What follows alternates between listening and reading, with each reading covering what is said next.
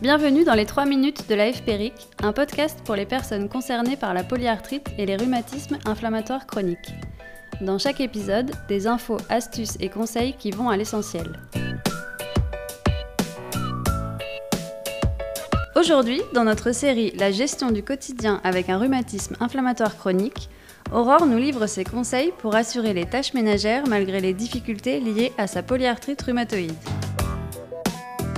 Aujourd'hui, je vais parler avec vous des tâches ménagères qui peuvent être parfois très compliquées à faire parce qu'il est difficile de manier les choses ou dû à la fatigue de la maladie.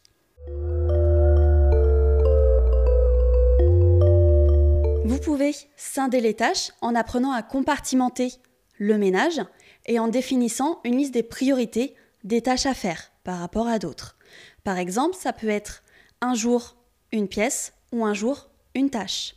Enfin, pour vous aider à savoir les tâches qui restent à faire, vous pouvez être accompagné d'une application ou d'une ardoise. Il est possible de s'équiper d'appareils qui facilitent le travail. Personnellement, je privilégie l'aspirateur au balai et notamment les aspirateurs qui existent avec des poignées ergonomiques. Pour passer la serpillière, j'utilise également un balai spray qui est plus pratique et moins fatigant que le balai serpillière classique. Pour faire les vitres, il existe des raclettes avec des manches télescopiques. Enfin, pour le repassage, tout ce qui est centrale vapeur ou des froisseurs horizontales permet de vous faciliter le travail. Personnellement, je ne fais pas de repassage.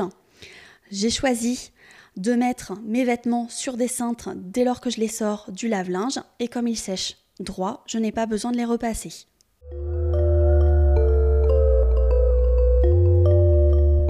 Pour tout ce qui concerne la vaisselle, vous pouvez la choisir plutôt légère avec une bonne prise en main.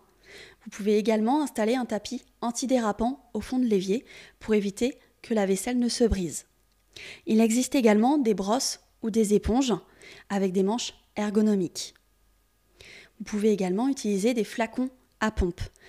Par exemple, personnellement, quand j'achète mon liquide vaisselle, je le transvase dans un flacon à pompe parce que c'est plus facile d'utilisation pour moi. Ne pas hésiter également à demander de l'aide. Pour cela, mobiliser la famille et déléguer des tâches aux conjoints et ou aux enfants. Vous pouvez faire un planning de ménage collectif et un planning pour chaque membre de la famille. Vous pouvez également faire appel à une femme de ménage et tout ce qui concerne les services d'aide à la personne. Il est également important d'être à l'écoute de soi et de son corps et si besoin de savoir remettre les choses au lendemain.